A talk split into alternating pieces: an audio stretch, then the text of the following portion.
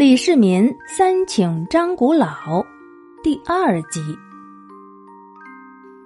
尉迟恭这一喊，把孩子都吓跑了。李世民一把拉住了尉迟恭：“儿歌不会轻易流传，这村子里说不定会有高贤呢，咱们不妨登门去请教一下。”他们正说着，过来几个扛着犁的庄稼人。上前一问，几个人都乐了。呵呵，侄儿哪有什么高贤呢？他们上下打量了一下唐王等人，说：“我看你们几位老客是远道而来的吧？你还不知道我们这儿的事儿呢。在这方圆左右，谁家有难事儿，都去问张古老。张古老脾气古怪，但心眼儿好。你们要是真有什么难事儿，就去问问他吧。”哦，张古老，他住在哪里呢？啊，他就住在北边的后骆驼岗。唐王一听大喜，要尉迟恭赶回军营备足厚礼去请张古老。尉迟恭嘴上领旨，心里却满肚子不高兴。哼，一个乡巴佬也至于费这么大举动？他回到军营，派士兵拿大令去传。谁知道去了一个时辰，士兵自己回来了，说：“人家那张古老不肯来。”尉迟恭一听，火冒三丈：“哼，看我去把他绑来！”说着，他骑上马就奔着后骆驼岗去了。李世民听说尉迟恭去捉拿张古老了。知道大事不好，急忙赶到大帐，却见尉迟恭已经垂头丧气的回来了，就问他：“啊，元帅，你请的人呢？”“哼，早就没影了。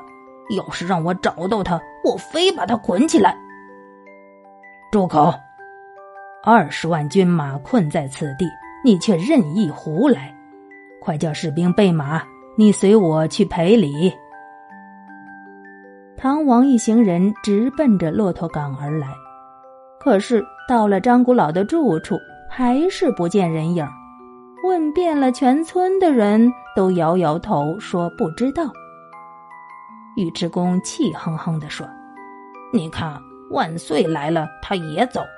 我看呢，还是另想办法吧。”不。请人呐，要有诚心。刘玄德能够三顾茅庐请诸葛亮，咱们难道就不能三请吗？只要能找到一条生路，来个十趟八趟也是值得的呀。尉迟恭一听笑了：“陛下，人家刘玄德请的那可是能人诸葛亮啊，咱现在要请的就是一个乡巴老头，值得吗？”休再多言，明日再来。我就不信诚心打不动这张古老。谁知道又接连来了两天，张古老的门上还是挂着锁，没有人。尉迟恭埋怨道：“我看呢，这张古老根本就没什么能耐，他诚心躲着咱们。”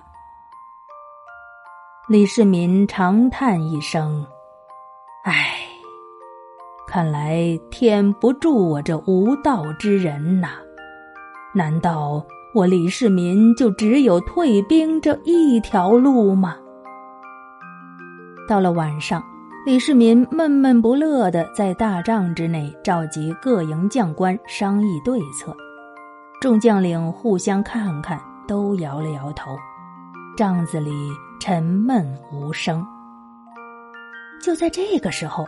忽然有军士进来禀报：“启禀万岁，帐外来了一个老头，自称叫叫什么张古老，要见万岁和元帅。”啊，来得好啊！李世民一听，惊喜万分。众位爱卿，快快随我出营。